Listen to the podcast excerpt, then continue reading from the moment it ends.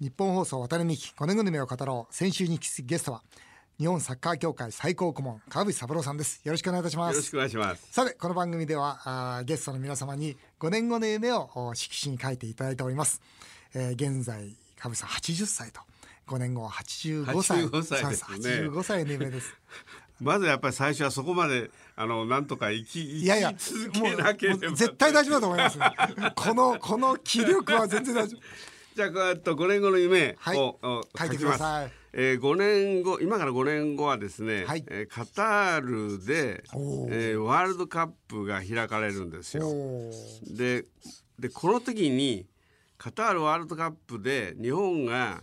日本代表チームが今までベスト8もう入ってないんですけども、はい、ベスト4を目指すおいいですね。これが僕としての5年後の夢ですね。5年後の夢です。いいですね。いろんなゲストの方来ていただいてますけど喋りながら書いた方 あんまりいらっしゃらない。いやさすがですね。いやいやいや。いやこの本にですね「はい、独裁力」という本のから今日はお話を聞いてるわけですが本のですね中にですね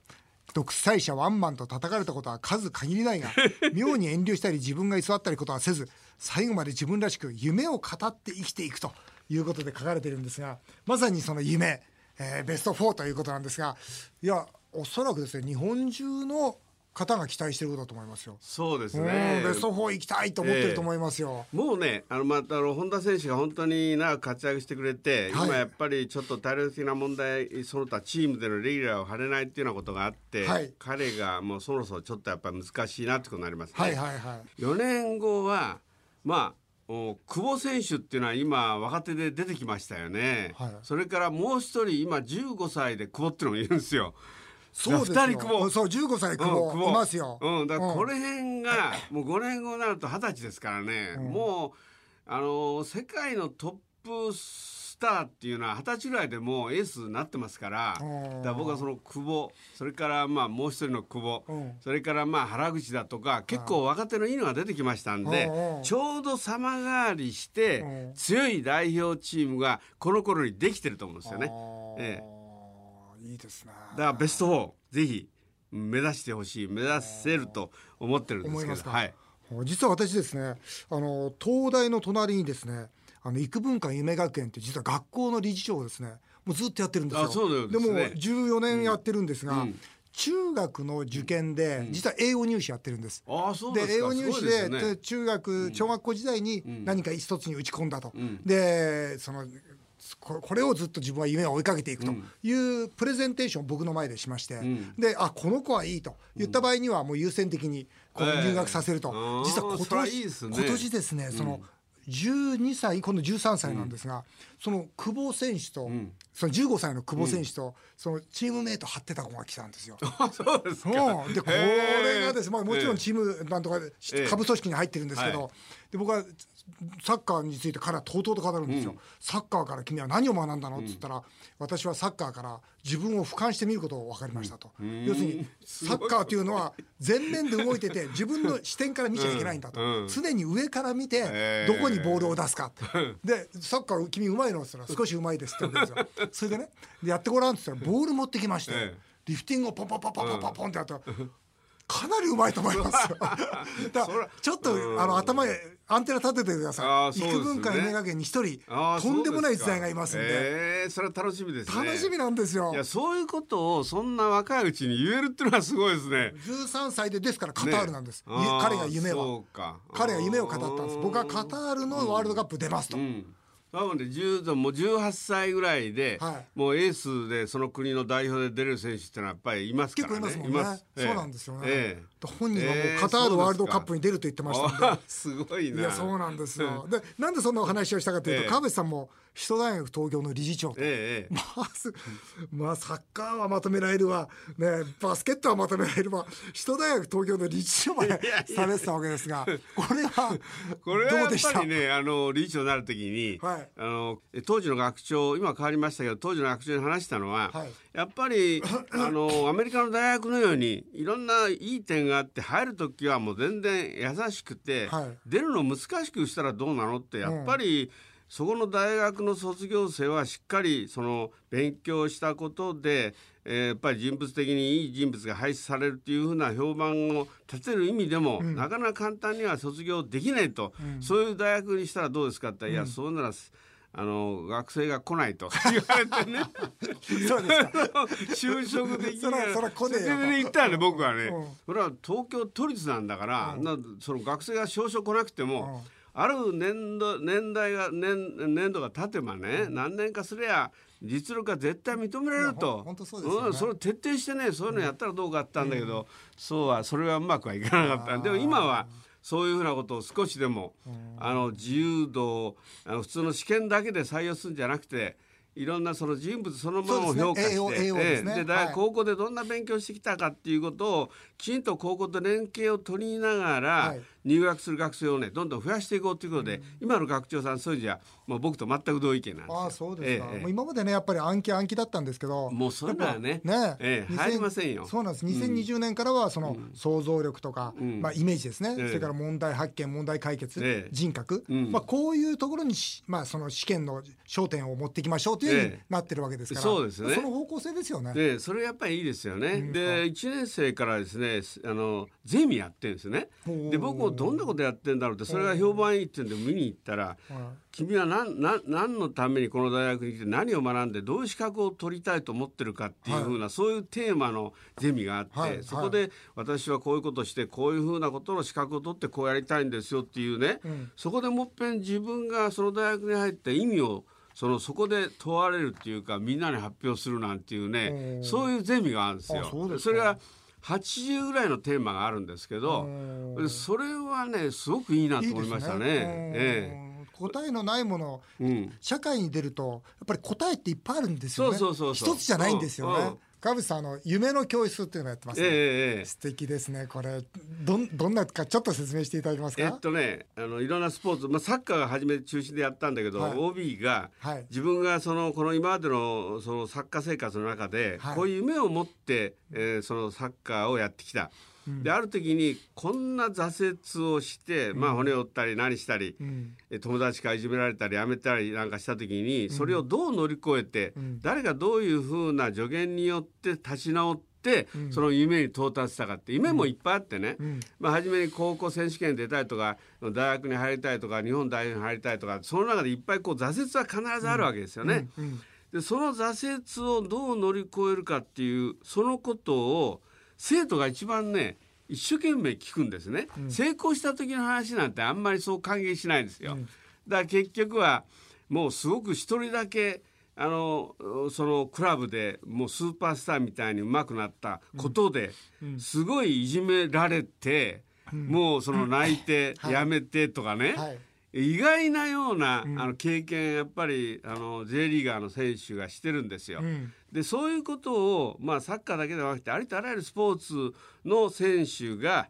そういう子どもたちに夢を持つことの大切さ挫折をした時にどうそれを乗り越えるかそう夢を達成するためにどう努力するかっていうことをあるカリキュラムのもとにそういうのを教えていく。うん、でこのまあ東日本大震災の時に、はい、え大教にその、まあ、僕をその会長に頼んで、はい、すべてのスポーツの選手がこの東日本大震災の小学校に、はい、夢先生として 行かせてほしいっていうことで、はい、今すべてのスポーツの選手がこの夢先生をやれるようになったんですよ。そうですか。だからねプロ野球の選手会からもあのこのあの夢教室の先生になってなりたいということを言ってきてくれてで一番初め各競技団あの各球団のねエースクラスを全部出してくれたんですよ。で有名な話はね藤波選手、うん、阪神の、はいはいはいはい、でこれが夢先生をやった時に、はい、大阪の新聞は全部一面トップです。一面ですよ。この夢教室って普通はその成功して、こんなワールドカップでこんな活躍したんだぞとか言うんですけど本当にこれは挫折を味わってそしてそれを乗り越えた、うん、その経験談がベースになってると。これ素敵ですよね。普通のちょっと夢教室とは違いますね、うん、違います、それはね成功例を聞いてもね子供たちね、あんまり大して感動しないですね。でやっぱりこう挫折してこういうような状態になった時にそれをどう乗り越えたか。でやっぱりそれも1回2回じゃなくてそれをいろんな努力をしながらやっぱり乗り越えていくそこに勇気をまあもらえるっていうかね。で子供たちが感動するんですよ。そね、で僕もね最後のところで1回ぜひやってくれってもうインターネマーケやったんですよ。そしたらねいや僕なんかその時70だったから、うん、70の山山あり谷ありはいっぱいあるなって どれを、まあ、3つぐらいにまとめないとね。でこうやってる時に喋ってるとねもう子供たちの真剣な眼差しを見てるとね喋っててね涙が出てくるんですよ。本当にこれねだ夢先生やったらみんなね泣く先生多いの。感動しちゃって自分で。それは子供のひたむきななんていうのそのまま差し眼差し。これにはねかなわないですね。これでなんか喋りながらねもう泣いちゃったりね。うん、だからね結局誰が得するかって夢先生ですね。やっぱりそういう感動を味わえることと子供にこう夢を持つことを語ってるんで今も自分はある程度の夢を達成したけど、うん、まだ先長いから、うん、自分がこっから先、ね、夢を持たなくちゃってね、うん先生みんなそう思うんですよ。だから僕も70の時に話した時に俺僕もそこで夢を持とうと 思いましたけど。すごいな、うん、本当素敵ですよね。あとね僕川淵さんちょっとお聞きしたかったんですけどあのサッカーの不安ってまあ言っちゃうしまうと熱狂的じゃないですか。そうですね。だから、えー、多分その川淵さんに対してもそのなんで監督を誰にしたんだとかね 例えばなんでこんな負けたんだとかね。多分まあこの本の中にも出てますけど、ええ、らい目に遭われた。ああ会いましたね。ですよね、ええ、で一番初めねファン怖いなと思ったのは、うん。あれどこだったっけな最後のフランスのワールドカップの予選を、はい、国立競技場でやって UAE 戦を国立競技場でやって1対1で引き分けたんですけどね、はい、でこの時はどちらかっていうと UAE の方がやや優勢だったんだけどロスタイムほとんどレフェリーが取らなかったんですよ。そしてねそれ僕が VIP ルームにこういたらこの前に座ってる人が「チェアマンなんでロスタイム取らないんだなんであんな短いんだ!」って僕向いてねそれでねもう後ろを向いてもうねすごい勢いで怒鳴られた。その時ショックでしたね。みんなやっぱりなんかいざとなるともうガラッと変わるんだなと。でもこの本に書いてあるんですよ、えー、リーダーは人に好かれなくていいって。それはね。リーダーは人に好か批判を受ける立場にある。ね。そそれは批判の的になることがあるんだと、えー、僕も長い間世間で山本に立ってきたってこう出てるんですけど いやいや。これはどういうその心の持ちようでこういうこと思えるんですか？やっぱりねそれは、まあ、ある種達観して後で言ってる話でやっぱりその時息しませんよね。どう考えても。そうです、ね、だってあのドイツのワールドカップの時に日本がまあ予選で負けて、はい、もう予選で落ちる時に、はい、インタビュー NHK のインタビュー出て「川内さんその責任取って辞めるんですか?」なんてね、そんな時に責任取って辞めるかどうかなんて聞くかよってね。本当に頭にきてもそれはやっぱり自分なりには答えたんだけど。ちょっとそういう場をわきまえずにいろいろやる人って結構いますからね。そうですよ、ね、うん、だからまあとりあえずカッとならずになんとかこううまくしのいで、うん、で腹立つのはその23日はものすごい腹が立つけど我々僕の性格は、まあ、例えば人は1週間2週間引きずるのは大体23日で終わるとか人が1か月引きずるのは1週間で引きずらないとかって割合忘れっぽいんですよね。そういう性格かもしれないですね。それがね、うん、僕すごくあの自分の性格が得だなと思いますよ。じりじりじりじり引きずってるととてもじゃないけども頭にいろんなやっこしいのがはびこってね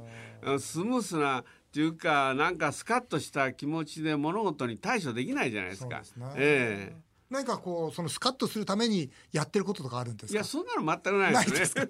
ゴルフやってるとかね。うんそんまあせいぜいそんなことですね。カラオケで歌歌うそんなこと絶対ありませんから僕は。でも日本のメディアって、そういう面から言うといい時はこう持ち上げるのに、ちょっとでも悪くなるともう叩くじゃないですか。いやいやもうそれはもう普通ですね。普通ですよね、ええ、それ川口さんも叩かれました叩かれましたよ相当。だってジーコを決めた川淵がだからオシムをポロリ発言した時に、そうですね、オシムという名前を出して、はい、あのその負けた注意っていうかそういったものをそちらに振り向けようとしてポロッと喋ったんだ、うん、なんでポロッとそんなことで喋るんだそんなケチのことやるかよって 言っても誰も信用してもらえないわけでね。だから人間ポロッと言うことはありますよね。それそのなんでポロッと言ったかっていう理由をその時にいろん。な説明してんだけど結局はみんなそんなに。あのー、真剣にあ本当だなと思って聞いてる人はあんまりいなくてね、うん、言い訳してんだろうと思うんですけど、うん、僕はあんまり言い訳しませんね。うん、あそうです本当に。してもしょうがない。してもしょうがない。ええ。この中にノイジーマイノリティ、ねその、うるさい声出してる人は意外とマイノリティなんだと。そう、ま、ほとんどマイノリティですから、ね。ええ、そのやっぱりあのー、なななんだあの多くの人は反対の意見とかなんとかって大体電話してくることありませんからね、サッカー協会で、あの2011年にワールドカップ女子が優勝しましたね、はいはいはい、あの時に、一番驚いたことは、はい、女性でサッカー協会にあの電話かかってくることほとんどないんですよ。しかしその時半分ぐらいは女性ででその半分ぐらいの8割が大体その態度悪い優勝してなんで本当ですか、うん、ということでもうね8割が避難の電話だってこれは驚きですよ。でやっぱね気持ちがねすさんでたんですね。日本人日本全体の。でワールドカップか。